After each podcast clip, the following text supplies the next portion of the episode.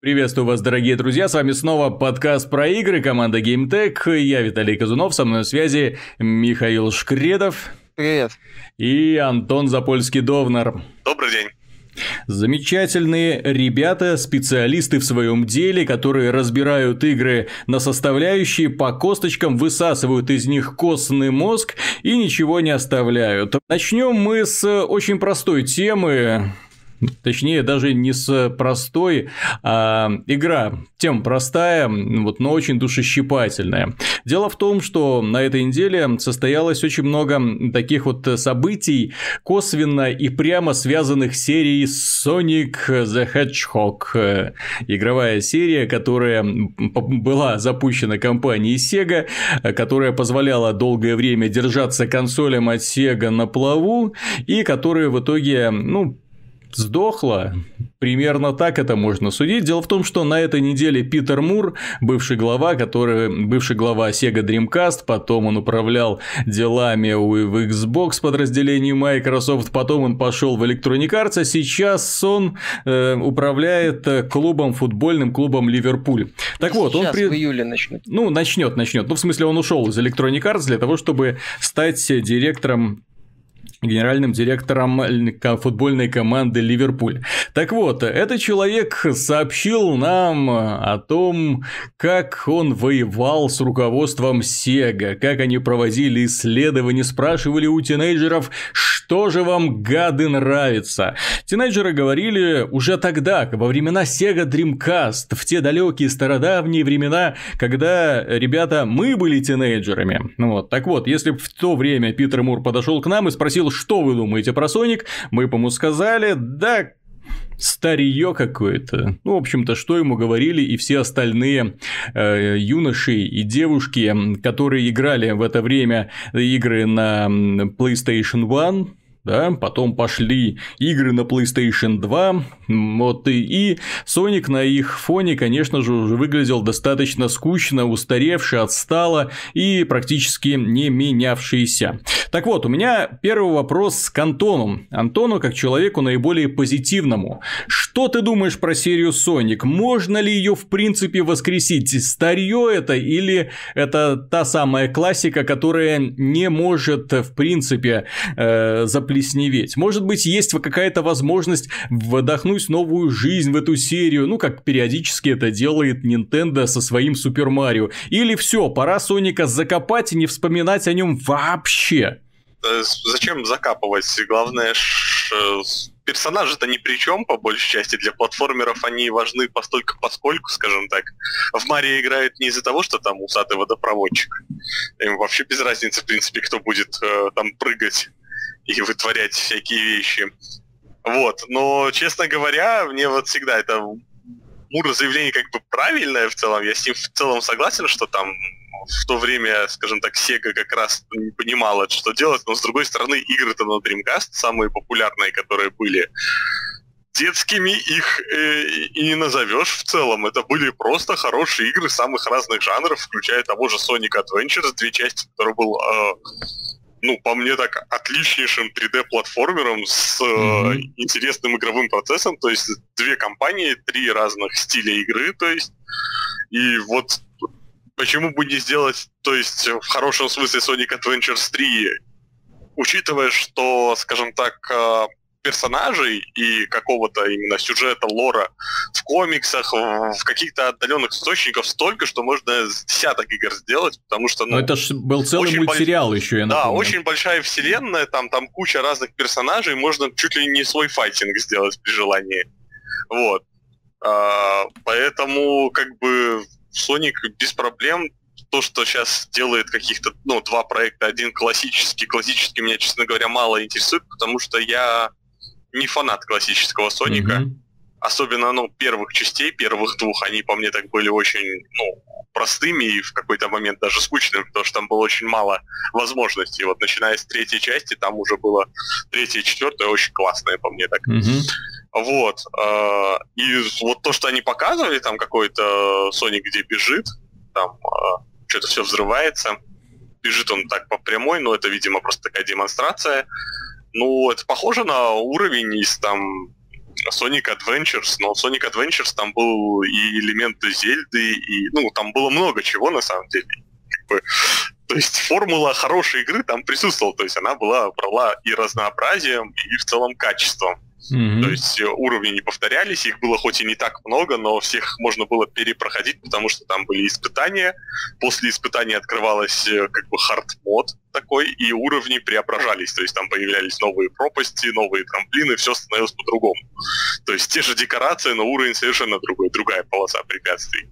Угу. Поэтому просто Сеге надо вспомнить, э, почему Соник, вот последние игры Соника были настолько хороши, посмотреть еще раз, как так сделать, нанять нужных людей, и они делают Соник Бум. То есть проблема-то не в персонаже, я еще раз говорю, Sonic не надо ничего mm именно перезапускать или еще чего-то. В этом сейчас нет, по-моему, никакой нужды. Опять же, это уже, по-моему, в играх это вообще не очень нужно, в принципе, чтобы показали там перезапуске DMC, э, Лары Крофт, в принципе, то есть, ну, это все не так обязательно. Главное, какая игра сама. Персонаж, в принципе, не важен. То есть э... Соника, знаешь, не поменяешь, как и Лара Крофт, там просто они сместили акцент в сторону реализма, но Соника ты же ре- реалистичным не сделаешь. Вот, Почему не? Мульти... Почему? Почему? Представляешь, вернуть Соника в шкурку нормального ежа и сделать игру про мучение бед, бедного ежика, выживание в лесу, собиранием грибочков, высушиванием яблочек, стаскиванием все это в норку, охотой за мышами и червячками. Ты представляешь, какую выживалку survival можно по этому поводу сделать. Ну вот, э... Соник, а потому что ты так будешь быстро умирать или... Так вот, э, они уже сколько раз анонсировали, мы собираемся воскресить Соника. Вот каждый раз они пытаются воскресить Соника, каждый раз у них ни черта не получается, что-то игры проваливаются, но тем не менее в упорстве Сеги, конечно же, не откажешь. Компания продолжает упорно что-то делать, пытается подражать каким-то другим жанрам, пытается подражать другим сериям. Э, ну вот, в частности, они недавно, да, пытались выпустить э, Sonic в формате Super Mario Galaxy, да, э, когда-то пытались сделать в формате JRPG, ну вот, и все это закономерно проваливалось. Я просто посмотрел на продажи игр серии Соника и внезапно понял, что серия-то никогда особо-то и не была великой.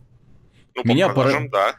Меня поразило, что вот мы, которые год э, обсуждаем, вспоминаем Sega, Sonic, да, ах, кумир детства. Елки-палки, этот кумир детства в лучшем случае хорошо продавался в детстве. А остальные-то игры от силы миллиончик продавались. От силы миллиончик. Самая э, решительная попытка там что-то наверстать, это был вот Sega Heroes. Sega Heroes, который вышел в 2003 году. Вот, э, и, в общем-то, на этом все. Ну, при том, что вышло, и, и конкретно из-за того, что вышло, она везде, где только можно, не на одной платформе. Вот. А самый... этому, как бы, а... что... Нет, так смотри, а самый успешный это, в принципе, вот Mario Sonic and the Olympic Games, Mario Sonic and the Olympic Games, Winter Games. Да, потому что они ходили на популярной консоли. Очень, неп...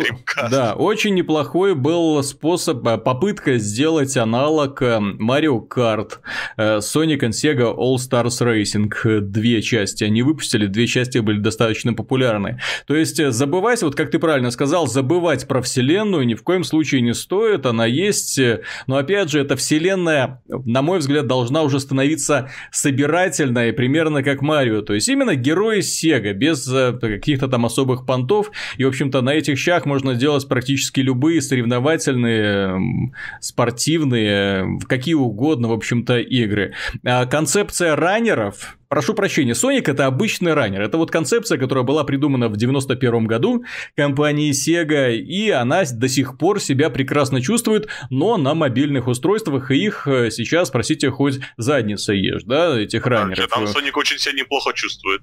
Да, так вот, э, выпускать Соника в формате раннера, где главный герой бежит вперед, уклоняется от препятствий, и пытаться продавать его за полную стоимость, э, вот это идиотизм. Соника, если надо перезагружать, то в формате чего-то очень необычного, исследовательского, и забыть уже в конце концов про его суперскорость или иногда вспоминать, если он там в, какие-то, в каких-то челленджах будет участвовать. Вот так вот его, наверное, можно. Что касается э, заявления заявление э, Мура о том, что Питера Мура о том, что э, Sega выпускала детские игры, пора было взрослеть, пора было выпускать взрослый контент.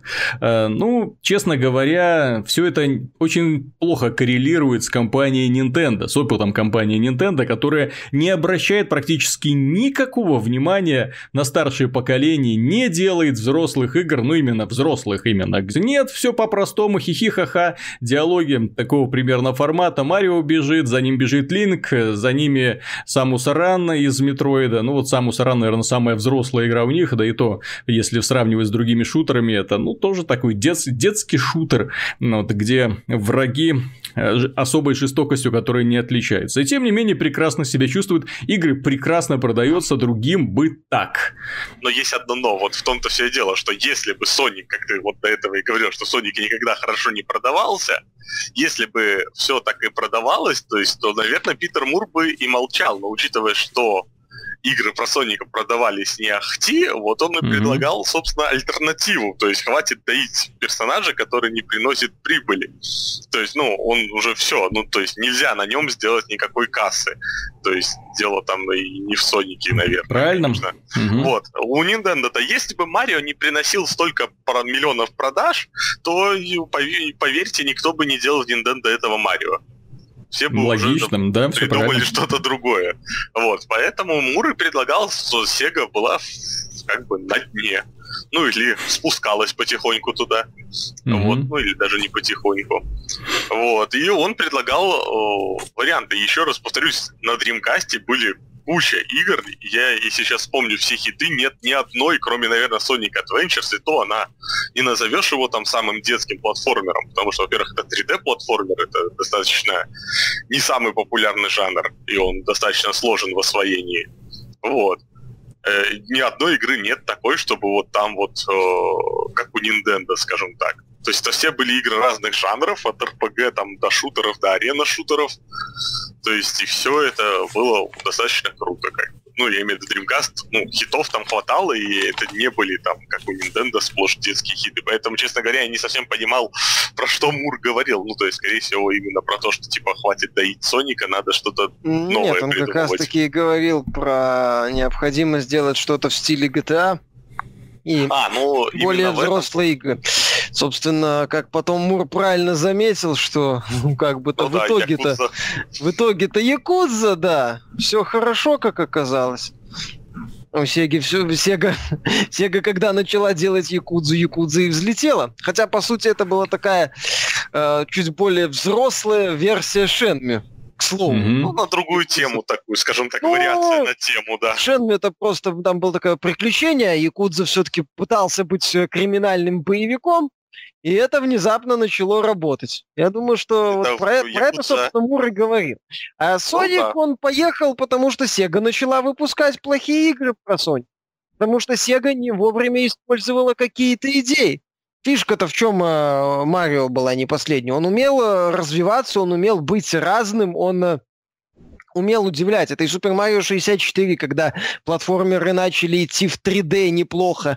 Хорошего 3D Соника, это вот Sonic Adventure. Sega попыталась в другую сторону пойти. Вроде получилось, но потом съехал. В то время как основные части Марио, наверное, за пределами неоднозначного Super Mario Sunshine, по-моему, для GameCube, если ничего не mm-hmm. В целом был крут и использовал либо особенности платформы и новые элементы механики, или шел в ногу со временем. То есть в чем фишка многих э, серий э, Nintendo в целом? Даже вот если взять последнюю Зельду, э, в том, что они используют модные тенденции и предлагают свои решения. В итоге получается очень крутая игра. Если уж так подходить э, ну, какому-то совсем базовым принципам, то игры про Марио, игры Nintendo, они всегда были либо хорошими, либо крутыми. А вот игры про Соника в определенный момент уехали куда-то в сторону либо середняк, либо, ну, неплохо, наверное, с ну, кучей оговорок. Хуже.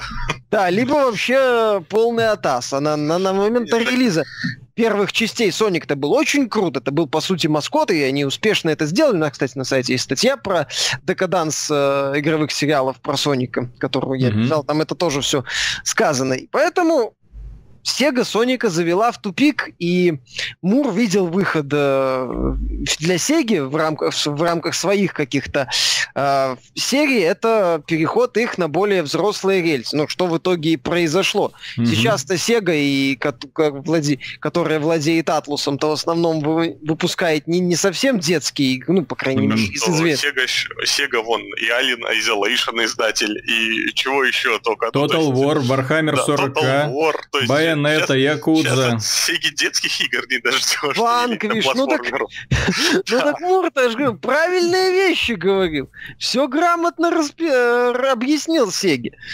Только, правда, эта Сега поняла, когда он ушел, ну да ладно. Это они специально его уволили, а потом сказали, что это они сами придумали такую... Правда, Sega это поняла, когда лишилась собственной консоли. Не, После ну, этого начала что-то делать. был закономерный провал Соника. То есть самая лучшая последняя игра Соника, типа Sonic Adventures, она вышла на провальной консоли как эксклюзив, и в итоге, да? естественно, продалась, и все. Ну и на этом, mm-hmm. собственно, и понеслась. Да, ну, и вот. там поехало. Потом они вот этим Sonic Colors, Colors для Wii кое-как э, поднялись. Э, все это был еще All Stars Racing Transform, mm-hmm. хорошие очень гонки. И вроде как началось выздоровление, но потом а там потом тоже нашлись. Sonic потом бум, да, потом случился Sonic Boom два раза. Потом случился вот этот Sonic на CryEngine, по-моему. А, Я бы, ребята, знаете, о чем хотел поговорить? Даже не, не об истории Соники, черт с ним уже. Дело в том, что э, наши читатели, они комментарии, знаете ли, оставляют порой весьма злые, порой почти всегда, да, особенно когда видят чужую боль. И один из них высказался в пользу того, что надо делать взрослый контент, мол, хватит делать детские игры, надо делать взрослый контент, и пальцем как бы, между прочим, показывает на Nintendo, да. Поэтому э, у меня возникает, конечно же, справедливое, справедливое, точнее, замечание. Nintendo лучше всех, пожалуй, вот из эм, платформодержателей умеет поддерживать и продавать свои игры. Это единственный платформодержатель, который удерживает своих популярных героев на высоте э, на протяжении долгих десятилетий. Десятилетий. И они ничуть не теряют в актуальности. Это единственный издатель, который умудряется, выпуская и анонсируя даже какую-нибудь игру в популярной вселенной, привлекать к ней центральное внимание, да так, что э, фактически эта игра является единственным стимулом покупать их новое игровое устройство, потому что как бы больше не из-за чего, а больше ничего просто нет. Пока, по крайней мере, я имею в виду, конечно, Nintendo Switch и Legend of Zelda Breath of the Wild. В целом, эм, что я хочу сказать по поводу взрослого контента, и здесь тему, которую мы уже однажды поднимали, но, наверное, плохо ее раскрыли. Дело в том, что очень многие люди путают взрослый контент, точнее детские игры и глупые игры. И вот это у меня вызывает всегда большое недоумение. Дело в том, что если вы видите игру, к примеру, которая выполнена в каком-нибудь дурацком мультяшном стиле, да, то автоматически вешаете на нее ярлык детская. И это далеко не всегда правильно, да, вот ты, например, сегодня вспоминал там про то, что нужно делать больше GTA. Вот я вчера поиграл в первый раз в игру Lego City Undercover, я просто угорал. И это такая смешная вещь, это столько отсылок неочевидных к старым классическим фильмам, столько пародий на э, боевики 80-х и 90-х, столько штампов высмеивается. Но ребенок это просто не поймет, для него это просто такие то, смешные моментики. Вот. А здесь на самом деле игра такая, э, ну, незатейливая с одной стороны, а с другой стороны в самый раз для взрослых. Вот то же самое, кстати, умеют делать э, кинокомпании, когда выпускают мультфильмы. Мультфильмы, как правило, имеют два слоя. То есть один слой это понятный для детей, второй слой понятный для взрослых. В итоге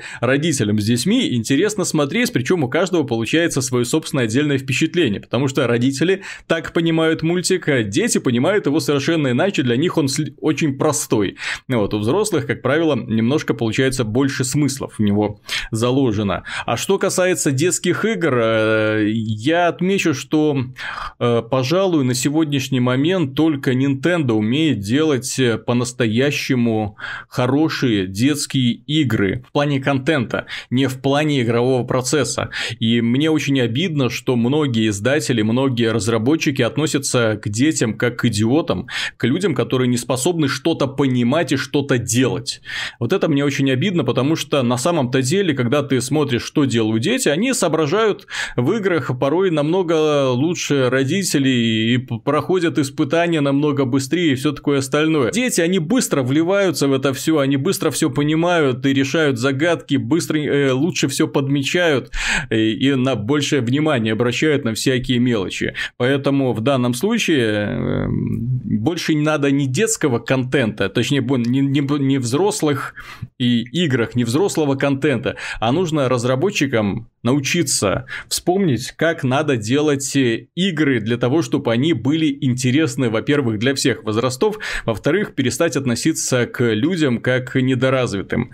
И мне очень хочется верить, что э, успех Nintendo Switch поспособствует тому, что Nintendo будет выпускать больше своих игр, эти игры будут прекрасно продаваться, а через эти продажи мы будем видеть э, тренды, которые, которым будут следовать остальные разработчики, в том числе и западные, которые поймут, как на самом деле надо делать э, проекты для того, чтобы ими заинтересовались остальные группы людей. Ну, такая вот у меня мысль. Может быть, немножко так скомканная, но что-то, наверное, в формате статьи это будет, конечно, лучше смотреться. Так это достаточно популярная мысль, что как и фильмы, как и игры для детей вовсе не означает, что они должны быть показательно яркими, красочными такими и идиотскими. Угу. Одно другому не мешает. Тут я как бы полностью согласен. Вот, кстати, давай продолжим тему. Дело в том, что ты сейчас занят игрой с очень недетским названием. Называется она «Секси Брутали», да? Да. Э, а выглядит она как мультик. А о чем это? Что это? И почему ну, у нее такие высокие это... оценки? Ну, это не совсем она выглядит как мультик. У нее просто такая рисованная стилистика, скажем так. Э, ну, не рисованная, красочная стилистика. Ну, это приключенческая игра, в каком-то смысле квест с концепцией «День сурка». Главный герой оказывается в огромном э, казино-особняке, под названием, собственно, этот казино-особняк так и называется, «Секси Бруталь». Mm-hmm. Э, по сюжету его задача спасти людей, которые посетители этого казино, потому что кто-то там захотел их убить, причем захотел их убить всех в один день. Поэтому у тебя есть один день, чтобы их спасти. Но поскольку, понятное дело, ты их не можешь одновременно всех сразу спасти, ты их должен спасать по очереди. Для этого у тебя есть волшебные часы, которые отматывают время на 12 часов назад. То есть ты можешь снова и снова переживать э, один и тот же отрезок. Вначале там спасаешь одного э, посетителя, потом второго, потом третьего и так далее. Ну, ну, по сути, это набор таких небольших комнат, по которым ходит главный герой. Он там смотрит в замочные скважины, следит за посетителями, следит за убийцами и пытается сделать так, чтобы спасти вот этих вот посетителей. Например, заставить одного героя побежать в другую комнату или э, э, спасти ну, другую героиню от самоубийства. Вот таком стиле. Это, по сути, приключение. То есть ты находишь один, один предмет, используешь его в другом месте, потом э, ждешь, например, пока один персонаж умрет. Э, без этого ты не можешь э, получить доступ к другому важному предмету. Потом отматываешь время, используешь вот эту вот механику, чтобы использовать э, полученные знания и вещи и спасти вот этого вот персонажа. И вот на этом, в общем-то, вся игра строится. Ты бегаешь по одному этому вот казино, постепенно э, расширяя, оно расширяется, э, ну, увеличивает у тебя появляется доступ все к новым и к новым э, комнатам, получаешь новые ключи, и вот так вот играешь. То есть это... Почему у нее высокие оценки? Ну, я прошел вот пока где-то половину, и, в принципе, я понимаю, почему у нее высокие оценки. Это действительно интересное приключение, в ней очень хорошо реализована вот эта вот механика с отмоткой времени, с днем сурка. Достаточно, ну, интересные, не сильно сложные загадки, прикольные персонажи, вот это сама по себе вселенная, странная где живут какие-то духи, э, призраки, странные киллеры в масках, там само вот это казино достаточно прикольное, там какие-то монстры могут еще жить. Тебе интересно по этому вот небольшому мирку тусоваться, находить какие-то секреты, новую информацию, там странные рыбы даже в аквариумах плавают, артефакты какие-то, проклятия вроде бы есть. То есть, ну, интересно. Вот интересно это все раскручивать, интересно находить, э, ну, постоянно на, ознакомиться с новыми посетителями казино, чтобы их спасать, узнавать там какие-то их особенности, у тебя увеличивается список навыков. В целом это такой правильный, компактный, э, компактная инди-игра приключенческая. Без э, вот ненужной гигантомании, свойственной некоторым проектам, без э, не знаю, как мне кажется, очень таких явно лишних элементов, ну, пока, по крайней мере. И, в принципе, где все вот сделано как надо, где вот видно, что авторы поняли, что они хотят сделать, вид, поняли, на что у них есть ресурсы, и постарались максим, выжать максимум из своих возможностей. Например, они вот поняли, что не смогут сделать большой мир, поэтому сделали идею, что ты постоянно бегаешь по этому казино и, и просто открываешь небольшие его участки. При этом старые участки тоже становятся как-то полезны.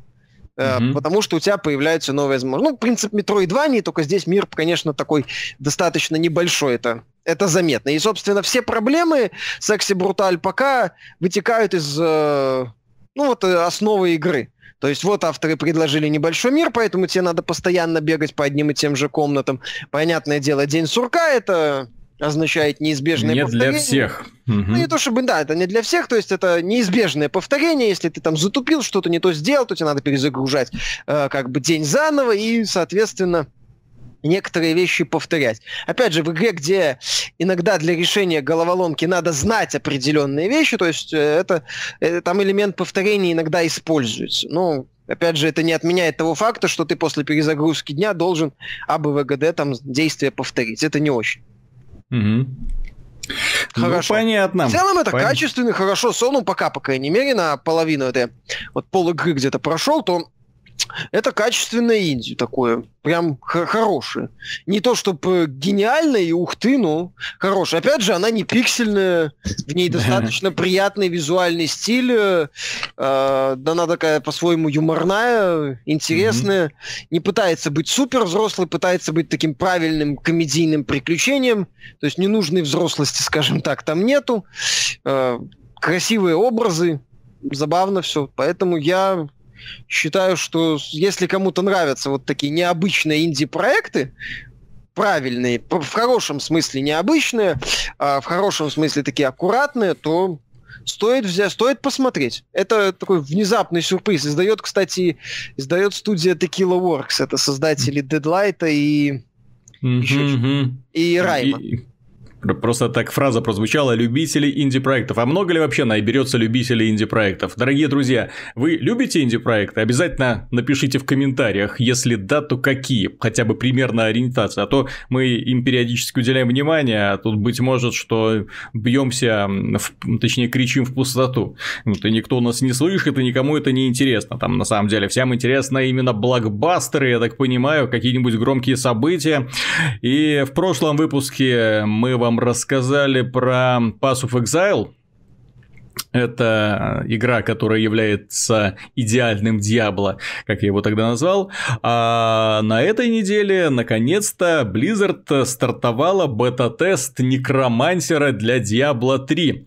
И я не смог удержаться от того, чтобы посмотреть, что же они намутили из этого героя, что они из него сделали. И, ну, в конце концов, нужно будет определиться, покупать или нет. Это будет платный герой, естественно, за него придется платить деньги.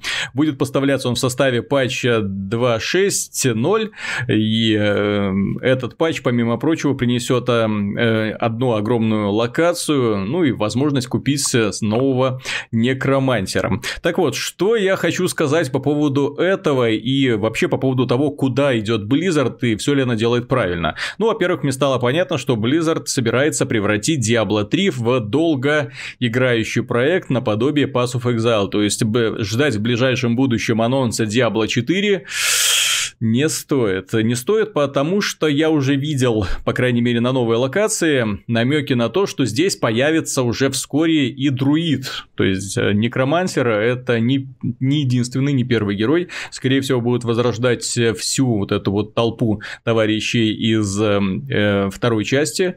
Э, так что друида, по крайней мере, друидоподобных э, мобов я уже видел и уже убивал. Так что, скорее всего, мы с ним столкнемся появимся где-то через годик, ну, а может и быстрее, как Blizzard решит это дело сделать. От Некромансера я в полном восторге, это не герой, это такая ходячая атомная пушка, мне он нравится именно своим подходом, костями, которые постоянно лезут, взрывающимися трупами, расходом крови, для того, чтобы отшвыривать кровавыми вот этими волнами врагов, вызовом скелетов, големов, духов, вокруг него какая-то постоянная, какая-то невероятная толпа крутится, постоянно трупы, постоянно трупы взрываются, из трупов вырываются кости, которые впиваются в противника, в общем, все это выглядит, конечно, жутко, но это именно то, чем должен был быть Diablo 3 изначально.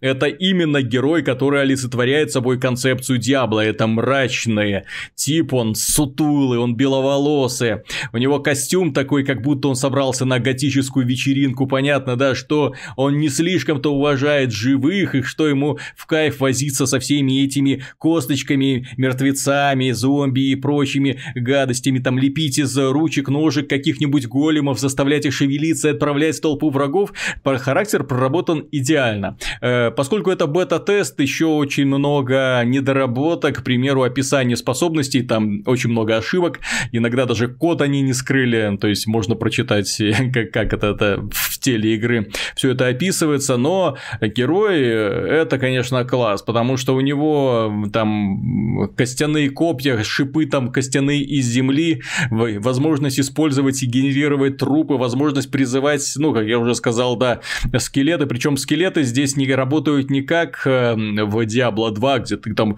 их усиленно поднимаешь. Здесь вот эта вот способность и они автоматически начинают переть, и они вокруг тебя постоянно бегают. Э, если умирает один, автоматически генерируется там из трупа какой-нибудь другой. А трупов тут полно, тут да. Э, чем-чем а, а отсутствие мяса Diablo 3 не страдает. Но что меня больше всего порадовало, это новая локация, которая выполнена так, словно ребята наконец-то поиграли в Dark Souls.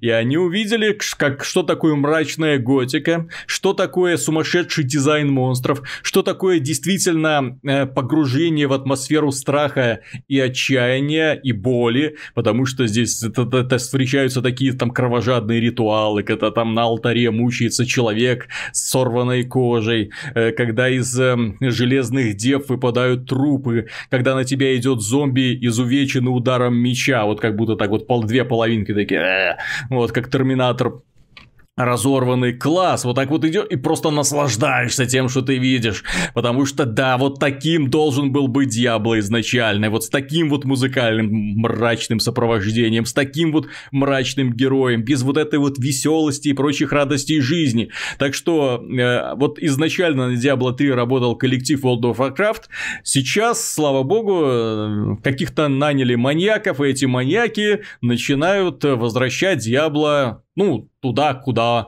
он должен и идти. И вот будем надеяться, что будут появляться новые герои, будут обновляться состав врагов, э, и новые локации также будут нас э, радовать очень сильно. В общем, э, герои, ну как, он совсем, ну, он берет основные моменты э, персонажей из второй части, но это совсем другой герой. Это он более взрывоопасный, более страшный. Вот он даже там, не знаю, на каком-нибудь пятом-шестом уровне уже удивляет тебя способностями. Просто разрывает всю толпу врагов в клочья, его никто остановить не может. Класс. Так что здесь э, Близзарды, э, ну, молодцы. Я не знаю, насколько они смогут составить конкуренцию Pass of Exile, но, по крайней мере, они придумали вот эту, продумали уже вот эту бизнес бизнес-модель, поняли, так, ну вот так контент продавать, как Pass of Exile они не могут, но будем продавать по героям. А если уже начать зарабатывать деньги в процессе игры, то можно надеяться, что будут более активно выходить э, патчи, обновления с дополнительным контентом, с новыми локациями, с новыми предметами. И в итоге игра, игра еще лет 5 проживет. Ну, э, кому тут радоваться, я не знаю. Я На немножко... все равно больно смотреть. А, ну, ты знаешь, стиль, стиль решает. Стиль, да, более... но как-то, знаешь, особенно стиль и анимация. в этой погоне со шмотками всеми. Знаешь, хочется, чтобы это было все максимально красиво все же, особенно очень учитывая, что сейчас можно делать. Это да. Особенно Второй... Blizzard, которая так славится высокотехнологичными играми с передовой графикой. Ну, что не релиз, то... понимаешь, я еще когда Diablo 3 вышел, я плакался и ругался на Blizzard, потому что у них тогда уже был движок Старкрафта, который, в принципе, неплохо выглядит. И он для диаплоида, в принципе, подходит, потому что тоже, ну, небольшой. То есть можно все делать, и который они вот в Heroes of the Storm использовали, например. А в Heroes of the Storm я не скажу, что модельки меня не устраивают персонажей или еще что-то. Ну, то есть, Blizzard просто тогда вот, когда Diablo 3, видимо, стартанул разработку, вот так ну, было скажем так, как, как в свое время с Diablo 2 в итоге. Не, ну смотри, у Heroes of the Storm и StarCraft движок откровенно отсталый. Нет, Мне не нравится... по сравнению с Diablo Нет, 3, я, я, я, я, я поясню, почему. Потому что там э, очень долгие загрузки, такого быть не должно. Особенно это касается Heroes of the Storm. Ну что такое? Вы карту грузите сколько? Сколько ее можно грузить? Нет, это грузится не поэтому. Вот. А StarCraft карта сколько грузится? Ну. Это все на самом деле деле, ну, в Heroes of Storm это все есть, чтобы, скажем так, у вас не было дисконнектов и так далее. Все а, Ди... а в Diablo динамическая подгрузка, то есть там совершенно другой принцип, там же мир неделимый. Поэтому ты бежишь и не ощущаешь вообще никаких э, столкновений. Даже когда ты в подземелье да. заходишь, там тынь, за, одну, за одну секунду загружается все, что нужно. Так что движок хороший, но опять же, его же адаптировали для слабых систем. То же самое, как Overwatch, э, которые тоже адаптировали для слабых систем. И не слишком-то задумывались о том, как это будет выглядеть на высокотехнологичных системах и как вообще я можно порадовать скажу, обладателей. Я, я тебе честно скажу, Overwatch на минимальных настройках, не считая освещения, выглядит точно так же. Да, да. Ну, в общем-то, как, бы, как, как и большинство современных игр. Поэтому, ребята, ждите высокотехнологичные Diablo 4. Нет, я, я не жду, но С эксклюзивным DLC э, скин Гордона Фримана из Half-Life 3. Хотя бы, как говорится, текстурки могли бы и подтянуть. Опять же, даже за, за платно. Угу. Не, так э, всегда есть альтернатива, пожалуйста. Я просто сравниваю это с Pass of Exile. У меня вот две игры параллельно стоит, да. И Pass of Exile, вот что хорошо в одной игре, то плохо в другой. В Diablo крутая анимация, крутые эффекты. Вот, когда там разрываются трупы, ошметки разлетаются в стороны. Смотрится, смотрится великолепно. Pass of Exile с физикой и с анимацией проблемы, но с графикой никаких вопросов нету. Э, именно в плане эффектов вот этих теней, там вот это все классно. Вот объединить бы вот эти вот две команды для того, чтобы создать игру мечты, там, пасу в Диабло какой-нибудь, и я буду счастлив просто, но пока остается только мечтать, но да, посмотрим. Так вот, на этой неделе также состоялся выход обновления Creators Update для Windows 10. Чем этот апдейт интересен для игроков? Тем, что в нем появился так называемый игровой режим. Что это такое? Это значит, что вы, э, включив эту опцию, она появляется в настройках, включив эту опцию, теоретически э, некоторые игры могут идти быстрее. То есть операционная система при запуске игр отдает им приоритет. Э, на практике это проявляется следующим образом. Если у вас система не загружена ничем, если вы просто ее запустили, ну, запустили одну игру и запустили бенчмарк, включили эту опцию, опцию, отключили эту опцию, никакой разницы вообще не будет. Э, какая это игра? Это Gears of War специально заточенная под Windows 10 или это э, игра от э, сторонних производителей, типа там Ashes of the Singularity, это в ней очень хороший бенчмарк, поэтому часто используют. Но нет, там тоже все Э, показывает, что разницы никакой нету. Э, складывается, да, то есть, что это, маркетинговая фишка, то есть, возникает сомнение, это что, маркетинговая фишка, зачем это надо было делать? И зачем это нужно, на это нужно было делать упор? Так вот нет, дело в том, что здесь, на самом деле, тайна э, кроется в том, что игровая система отдает игре приоритет, если одновременно с игрой запущены какие-то другие приложения. Если вы, например, в фоне смотрите YouTube, если вы запустили еще еще какую-то программу, которая что-то вам там считает.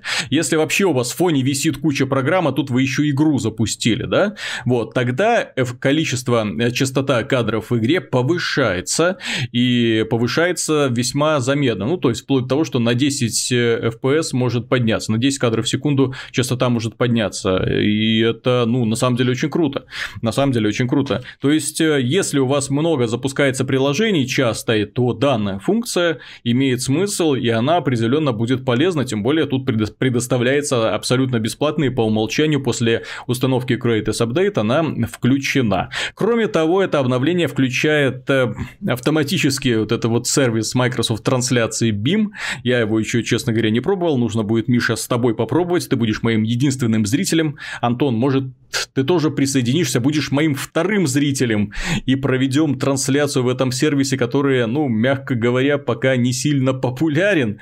Ну, вот, ну, зато посмотрим, как оно работает. Главное, что, опять же, эта система по умолчанию включена в операционную систему, и нажатием, ты нажатием э, трех кнопок можешь начинать трансляцию. Ну, в принципе, решение с одной стороны хорошее, а с другой стороны все это умеет по умолчанию делать э, NVIDIA э, Experience это вот э, GeForce Experience, там тоже есть возможность трансляции, причем куда угодно, не, не на BIM, а на популярные сервисы, ну, например, на YouTube или на Twitch. То есть, э, ну, вот здесь вот вопрос в полезности есть. То есть, стоило ли тратить э, Microsoft, стоило ли Microsoft тратить деньги на покупку этого сервиса, стоило ли встраивать его, если в итоге все равно все будут пользоваться штатными инструментами, которые поставляются в комплекте с видеокартой. Причем, ну, я, честно говоря, не в курсе, есть ли подобный софт у э, AMD, э, Radeon комплектуется им или нет. Ну, я думаю, что у них что-то похожее тоже должно быть. Но у NVIDIA и запись процесса идет, и скриншоты делаются, и трансляции запускаются в любой момент. Э, так что каких-то особых проблем я не вижу. В общем, это все, что я хотел сказать по поводу Creators Update. Штука интересная. Что касается касается Microsoft, э, которую, как обычно, начал Фил Спенсер. Этот человек умеет э, давать интервью, причем высказываться так неоднозначно, что его э, цитаты разбирают и подхватывают всем интернетом, а потом э, никак не могут успокоиться. У нас вот это за, за сотню комментариев новость э, собрала о том, что э, Фил Спенсер объяснил, почему Project Scorpio выходит в 2017 году, а не в 2016 году.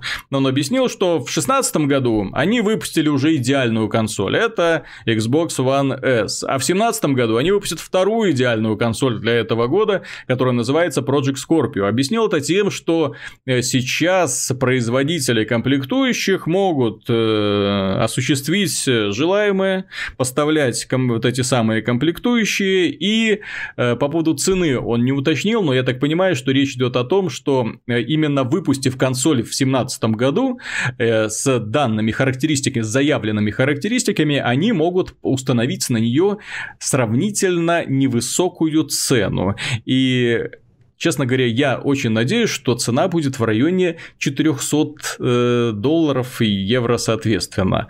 А, но тема Microsoft на этом не заглохло. Дело в том, что наш любимый Питер Мулиньо, который геймдизайнер, я его даже называю не геймдизайнером, я его называю фантазером. Это человек, который э, придумывает какую-нибудь неоднозначную концепцию, а потом воплощает ее в формате игры. Игра не слишком большой пользуется популярностью. Очень много многих пользователей и фанатов разочаровывает тем, что э, большая часть обещаний оказывается невыполненным, но люди играют кое-как, потому что часть из интересных задумок все-таки реализуется. Так вот, Питер Молине, э, он давным-давно ушел из студии Lionhead, и он недавно в интервью заявил, что весь процесс, э, точнее, с э, разработки Kinect и сам Kinect, это все жуткий отстой, не оправдали ожиданий, думали одно, получилось другое. В общем, полный провал. И у меня вопрос к Мише. Да как к человеку, который умеет э, злобно э, ругаться. Э, дело в том, что Питер Молине это тот самый товарищ, который э, много сил положил на то, чтобы у людей сложилась очень неоднозначная фантазия и представление по поводу Kinect. Все помнят вот это вот представление Майла. Человечек из телевизора, который слышал тебя, который с тобой разговаривал. Такой маленький искусственный интеллектик в телевизоре, который реагировал он видел тебя, слышал тебя, ты с ним мог играть, и он э, тебе тебя неплохо развлекал. И все это нам показывал Питер Молинье. Э, э, и, и сейчас этот самый человек говорит, что это полный провал и траля-ля. Так кто виноват в этом провале? Кто опять виноват в том, что не сбылись мечты э, так Питера называемого Молинье? философа? Да кто его знает, кто виноват. А, мне кажется, что там в таких случаях, ты знаешь, сложно винить кого-то одного и искать какого-то идеального козла отпущения. Это такие вещи, это всегда э, системно, это всегда многие в этом, скажем так, виноваты, потому что, с одной стороны, возможно, Microsoft хотела действительно сделать, э, вот тот, реализовать этого идею Майла, которую предложил Мулине. То есть, возможно, к нему при, пришли и сказали, слушай, вот мы хотим такую концепцию реализовать, придумай что-нибудь. Ну, Молиньо придумал. Потом внезапно выяснилось, ну, разработал вот с, со своими коллегами вот этого вот Майла. И действительно это выглядело интересно. Он же там в том же ролике с, в рамках разговора с IGN он говорил, что э, да, хотели, чтобы там Kinect всю комнату обсчитывал, что там были офигенные возможности изначально по, по распознаванию звука. Mm-hmm. То есть это прям должно было быть крутое устройство, оно должно было требовать дополнительной мощности, этих процессорной мощности. Круто все, прям вах. А потом, похоже, реальность не, не слабо так ударила каким-то тяжелым тупым предметом разработчиков по лбу. И выяснилось, mm-hmm. что многие замечательные идеи на старте, они не, де- не работают.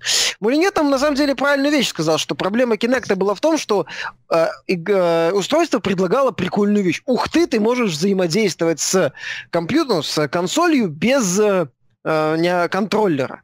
Именно вот без дополнительных вещей ты можешь не говорить, там еще что-то делать. Но когда ты вот покупал и ставил эту вещь, ты понимал, что там, блин, куча ограничений, что там это вот так вот не работает, это вот такое ограничение, этот элемент вообще не нужен. Этот элемент вроде прикольный, но он не работает от слова совсем. Что это полный кошмар, атас и ужас. Вот. И ну, тут, мне кажется, все, все вот вместе собралось. С одной стороны, разработчики, которые не смогли реализовать воз...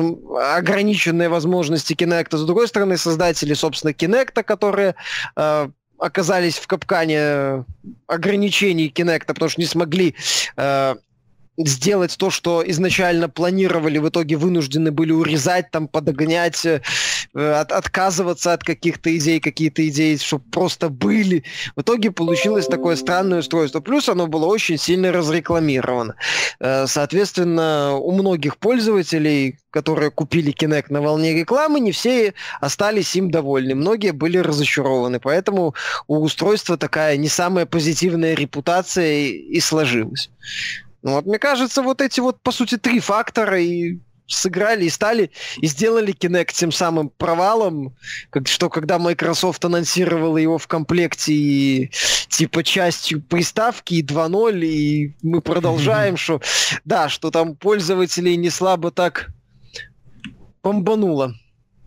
Ну, вот, то есть, поэтому, да, я, я в каком-то смысле согласен с Мулин, что это был провал, но говоришь, что в этом виноват чисто Мулинье или там чисто Microsoft, э, ну, конкретный какой-то человек в Microsoft, ну, я, я бы не стал. А, Антон, ты играл, ну, значит, на Кинекте? Uh, да, я в Just Dance играл. Не, ого! Вот, а, не, я могу сказать одно, что вот, ну, так как это у нас все достаточно политизировано, скажем так, все такие интервью, то есть он не может напрямую там сильно ругаться Мулине, ну, только некоторые себе могут себе, скажем так, позволить, он сейчас, к сожалению, не из их числа. А, в общем, он, я думаю, что он немного пожаловался на Microsoft, который здорово еще скажем так, подмочили его репутацию из-за Майла. То есть mm-hmm. я думаю, что Майла это была, ну, насквозь фейковая презентация, то есть полностью прописанная. Он это как почти и сказал, не прямым текстом, но сказал, вот, то есть он сделал эту презентацию, то есть она была, скажем так, смонтирована именно на фоне обещаний инженеров Microsoft о том, каким Kinect будет. То есть, и вот он придумал эту презентацию, то есть, потому что он, э, то, что ему наобещали, он понял, что он может это реализовать, и все это можно будет реализовать. Потом, собственно, как Миша уже и сказал, что вдруг все оказалось не так, все. То есть, и он из этого не смог ситуация выкрутиться, а, потому что уже кучу всего наобещал, скажем так. В итоге весь проект заглох, а Kinect вышел таким, какой он есть. То есть, ну, по сути, забавой для вечеринок, mm-hmm. а не каким-то, скажем так, игровым аксессуаром основным. Вот, поэтому я думаю, что вот он, э, скажем так, это была такая очень жалоба на Microsoft, что вот они как бы вот так поступили с ним, и теперь он там вот со своей независимой маленькой студией, которая я даже не знаю, что и делают сейчас, вот он вот сейчас все, а был когда-то, знаешь, э, видным именем, то есть на слуху был, по крайней мере, а сейчас это... Ну да, опять же, для тех же Microsoft. И, в принципе, то есть вроде были отношения, а вот его так подставили, преда- предали его с этим кинектом, он в этот кинект поверил, так как вот, вот он у нас мечтатель и визионер, и все, он, у него куча идей таких необычных а в итоге Kinect это просто можно помахать рукой и ногой перед экраном. Угу. В свое время Populous э, это был просто отвал башки. Я и когда играл, конечно, вау, ё что, кто это мог придумать? Syndicate, класс, э, вот этот волшебный ковер, э, отлично, High Octane, э, э, Theme Hospital, Dungeon Keeper, ну это те игры, знаешь, с которыми у меня ассоциируется детство, вот в которые я играл тогда в то время, и да которые меня просто восхищали. И геймдизайнером он там себя как головой проекта в том числе проявлял с лучшей стороны. Но потом, вот когда вот эта пошла компания Lionhead Studios, э, и когда он э, ушел от других светлых голов, да, и начал творить, что называется, для себя. Ну, попер Black and White, э, ну, Fable, такая The Black and White и Fable было еще неплохо, и The Movies тоже, а вот дальше... В том-то и дело, что это было неплохо, но это уже не было вот тем абсолютным шедевром, которые вот были игры, которые я назвал. То есть, когда ты погружался, там, Dungeon Keeper Боже мой, сколько я часов там в ней провел, сколько, как я перся от этой игры. Это, а тем госпиталь, когда там запустили...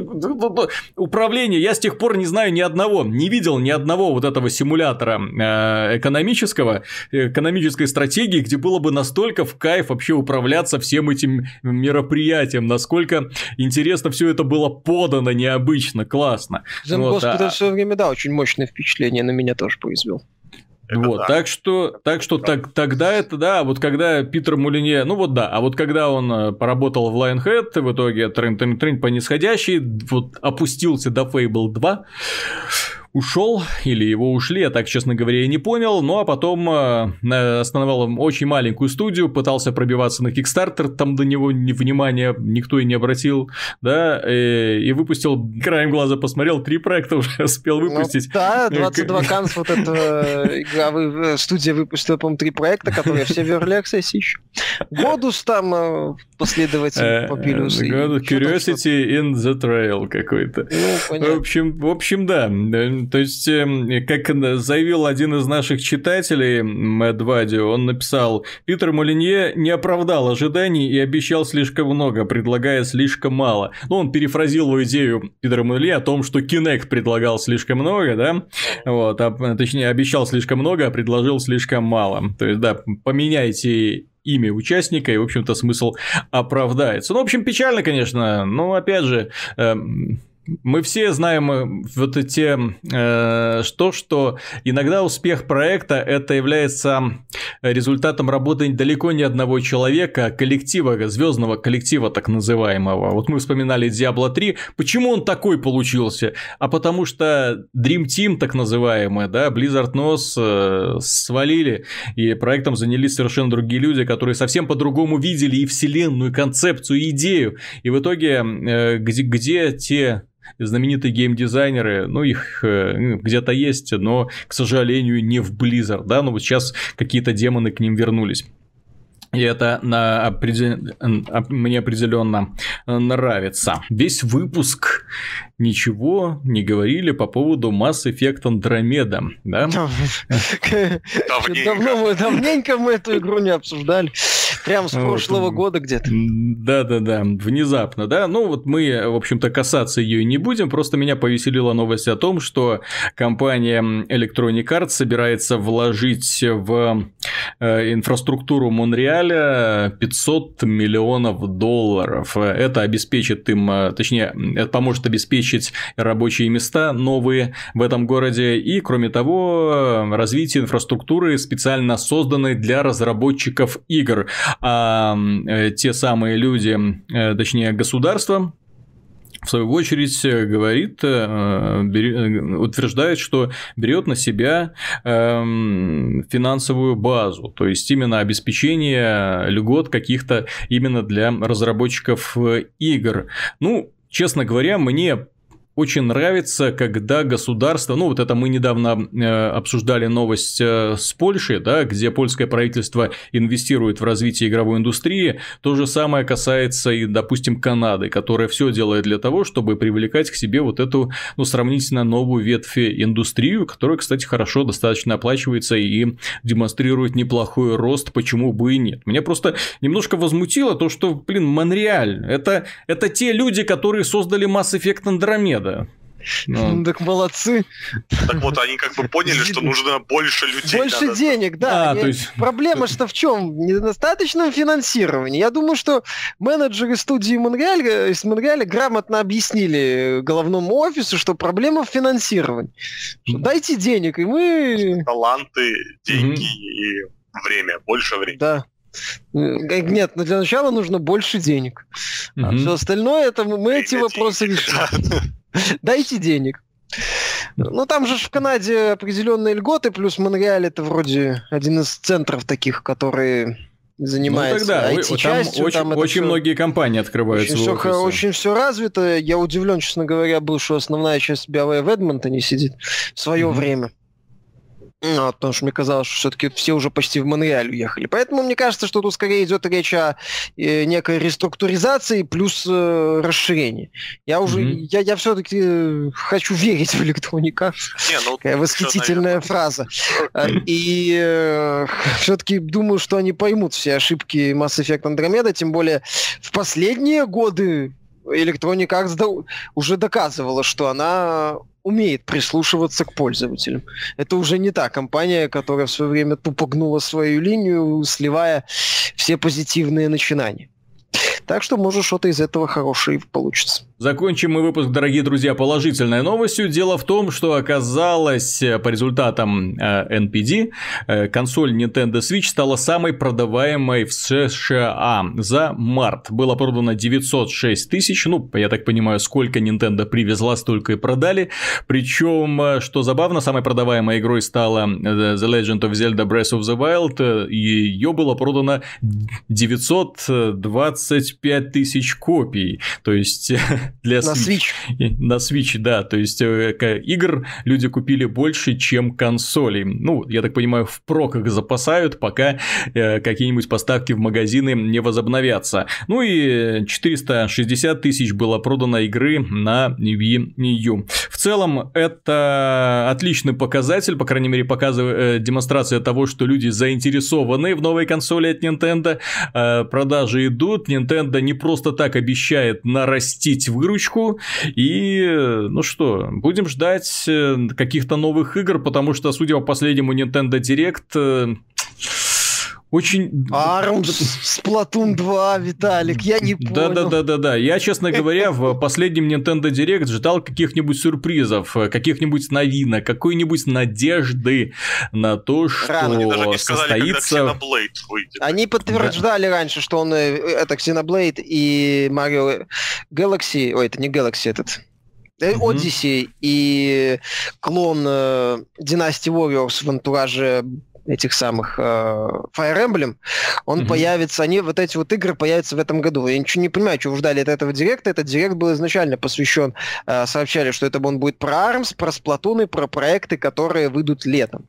То есть понятно, ну, что, да. ну, меня, наверное, моя претензия, что все-таки Arms и Splatoon пока выглядят так себе. Особенно меня не очень впечатлила демонстрация Arms. Это какой-то странный такой проект.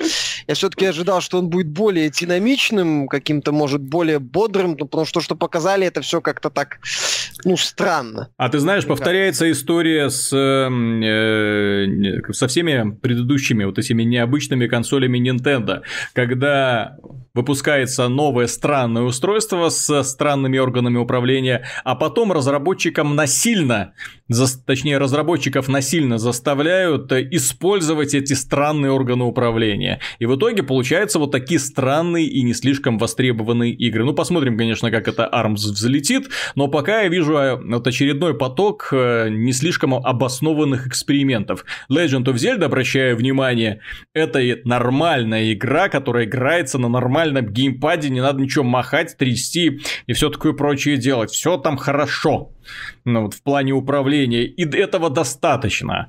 А, но сейчас, я так понимаю, нас будут пугать периодически и такими проектами, где нужно будет доставать контроллеры, брать их в руки и боксировать, или что-нибудь месить, или поворачивать какие-нибудь гайки. Ну, посмотрим, что это в итоге а. такое ст- странное ну, получится. Вот Армс выглядит странно, Сплатон выглядит перспективно, в принципе. Там же ну, этот Орда еще появится. Не, ну Сплатон перспективно, но Сплатон я чувствую уже будут делать уже ну, с упором на японский рынок, потому что он, собственно, только там и был действительно популярным. У Splatoon есть одна, на мой взгляд, серьезная проблема. У консоли нет подключения к Ethernet, то есть э, кабелем, только с сетью связываешься по Wi-Fi. А это очень нестабильное соединение, и не факт, что связь будет достаточной для мультиплеерной игры. Ну, ну по крайней мере, я... я, я... я... Мешало, все, все, опять же, я же говорю, все зависит от... Э, ну, все мультиплеер зависит от, собственно, от количества, скажем так, проданных копий. Ну, то есть, да? опять же, если, э, если все будут проданы копии на Японию, то ты с ними точно по сетке, не, ну, по интернету не поиграешь, потому что пинг будет такой, что можно об этом забыть. А я таки напомню, что здесь еще не будет голосовой связи. Чтобы была голосовая связь, нужно взять телефончик в свою руку и установить специальную Nintendo программу, да еще платить деньги за использование этой супер программы, которая активирует voice chat. Представляете, какое нововведение? Ну, в оригинальном Сплатуне, по-моему, тоже не было встроенного Нет, чата. в оригинальном не было, так и оригинальный... Это не помешало ему продаться несколько миллионов копий. Да, а, а там был платный мультиплеер, напомню Нет, там был бесплатный. Нет, а. он бесплатный, и я, я еще раз повторяю, в Японии было продано миллион с чем-то. Ну, то есть это более, mm-hmm. ну, 50% это Япония, просто потому что вот им зашли эти люди-кальмары, это же вот, вот просто зашло, не, не, магия Nintendo сработала, скажем Но так. Там магия кальмаров. персонажи. Скорее эти. И все. И я думаю, что вот Splatoon 2 будет таким, как и Monster Hunter в, каков, в какой-то момент будет просто с упором на японский. Ну да, такой чи- чи- чисто региональный, чисто региональная игра, популярная только в одной какой-то отдельно взятой стране, а, а в других на нее будут смотреть и крутить пальцем в виска, думаешь, что это такое. Э, в целом, дорогие друзья, это все. Мы ничего вам не сказали про новый суперхит, который распространяется как и вирус э, по интернету интернету, по ютубу, по твичу. Эта игра называется Players Unknown Battlegrounds. Честно говоря, я браться за этот проект боюсь, но если вам он интересен, оставляйте предложение в комментариях, если хотите. Э, мы обязательно расскажем об этом феномене в следующем выпуске. Феномен, потому что за 16 дней э, разработчикам удалось продать 1 миллион а, копий. Я тебе это... объясню, почему. Это вроде ну... как э, создатель модификации. Есть такая, это популярная модификация была и для ARM, и для H1Z1 mm-hmm. То есть у этого проекта изначально был бэклог, и была группа фанатов. И, собственно, вот этот проект — это попытка создать не, уже не модификацию, а что-то полноценное. Э, в каком-то смысле это можно... Да, да, да, вот ты мою фразу, в общем-то, следующую Антона украл. Это, по сути, DayZ. Это просто ребята сначала делали модификации, модификации были очень популярны и нравились людям, они в итоге сказали, давайте сделаем теперь самостоятельный проект. Плюс у игры по меркам Early Access достаточно много положительных отзывов, 72%. Это очень хороший показатель. А, говорит, э, скорее всего, о том, что игра в целом неплохая, неплохая, она стабильная, она э, интересна. Сколько там, 8 на 8 километров карта, и куча возможностей. Ждем ваших комментариев, надо оно вам такое счастье или нет, надо ли вам знание о таком проекте или нет, потому что со стороны Миши рассказ прозвучал такой, что у меня волосы немножко на голове дыбом встали. А, потому что я такие игры не слишком-то люблю, но да, может быть и зайдет, особенно если эта концепция более-менее доведенная до ума, а не какой-то сплошной богодром формата DayZ. А, на этом все. До встречи на следующей неделе.